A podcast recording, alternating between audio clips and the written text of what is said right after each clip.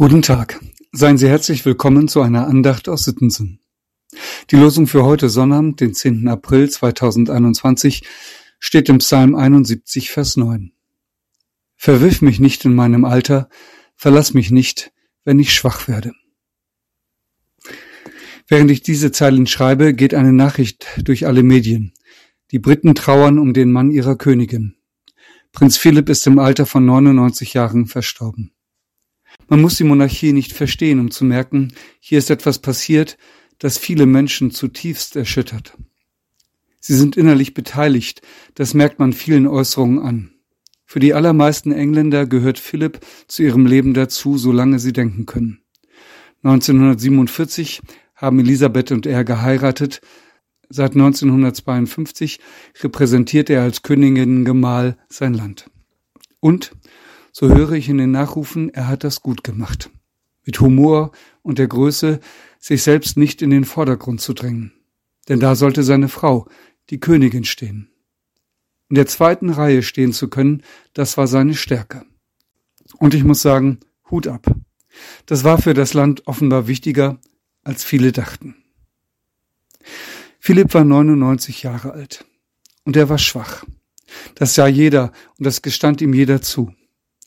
Jeder, dem ein hohes Alter geschenkt ist, wird irgendwann die Erfahrung der Schwäche machen.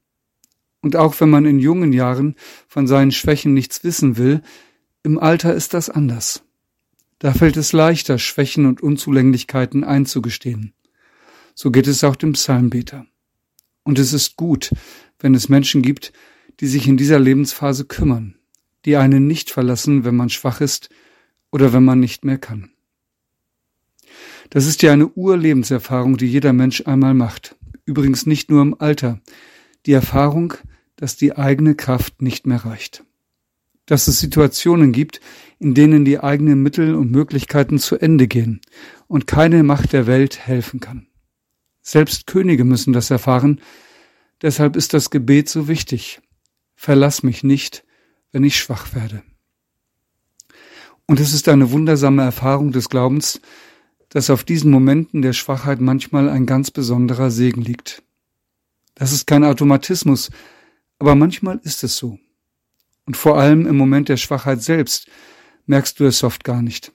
Erst hinterher wird dir manchmal klar, in dieser Phase war Gott mir besonders nah. Paulus hat es einmal so ausgedrückt.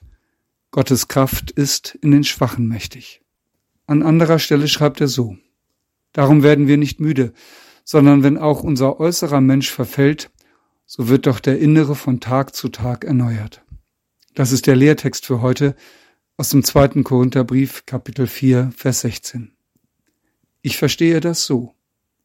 Es gibt manchmal diese Glaubenserfahrung, dass Phasen, in denen ich ganz schwach und verletzlich bin, sich auf wundersame Weise in Phasen der Gewissheit und der Stärke wandeln. Das kann man nicht machen, aber wenn es so ist, dann ist es ein Geschenk. Die Phase der größten Ohnmacht ist der Tod. Deshalb hat das britische Königshaus nun auch unser Mitgefühl. Und die Phase der größten Stärke ist der Moment, wenn wir spüren, Auferstehung ist nicht nur ein Wort. Es ist Gottes Sieg über diesen Feind. Danken wir Gott dafür jeden Tag neu. Ich lade ein zu einem Gebet und dazu leihe ich mir Worte aus Psalm 71. Herr, ich traue auf dich, lass mich nimmermehr zu Schanden werden.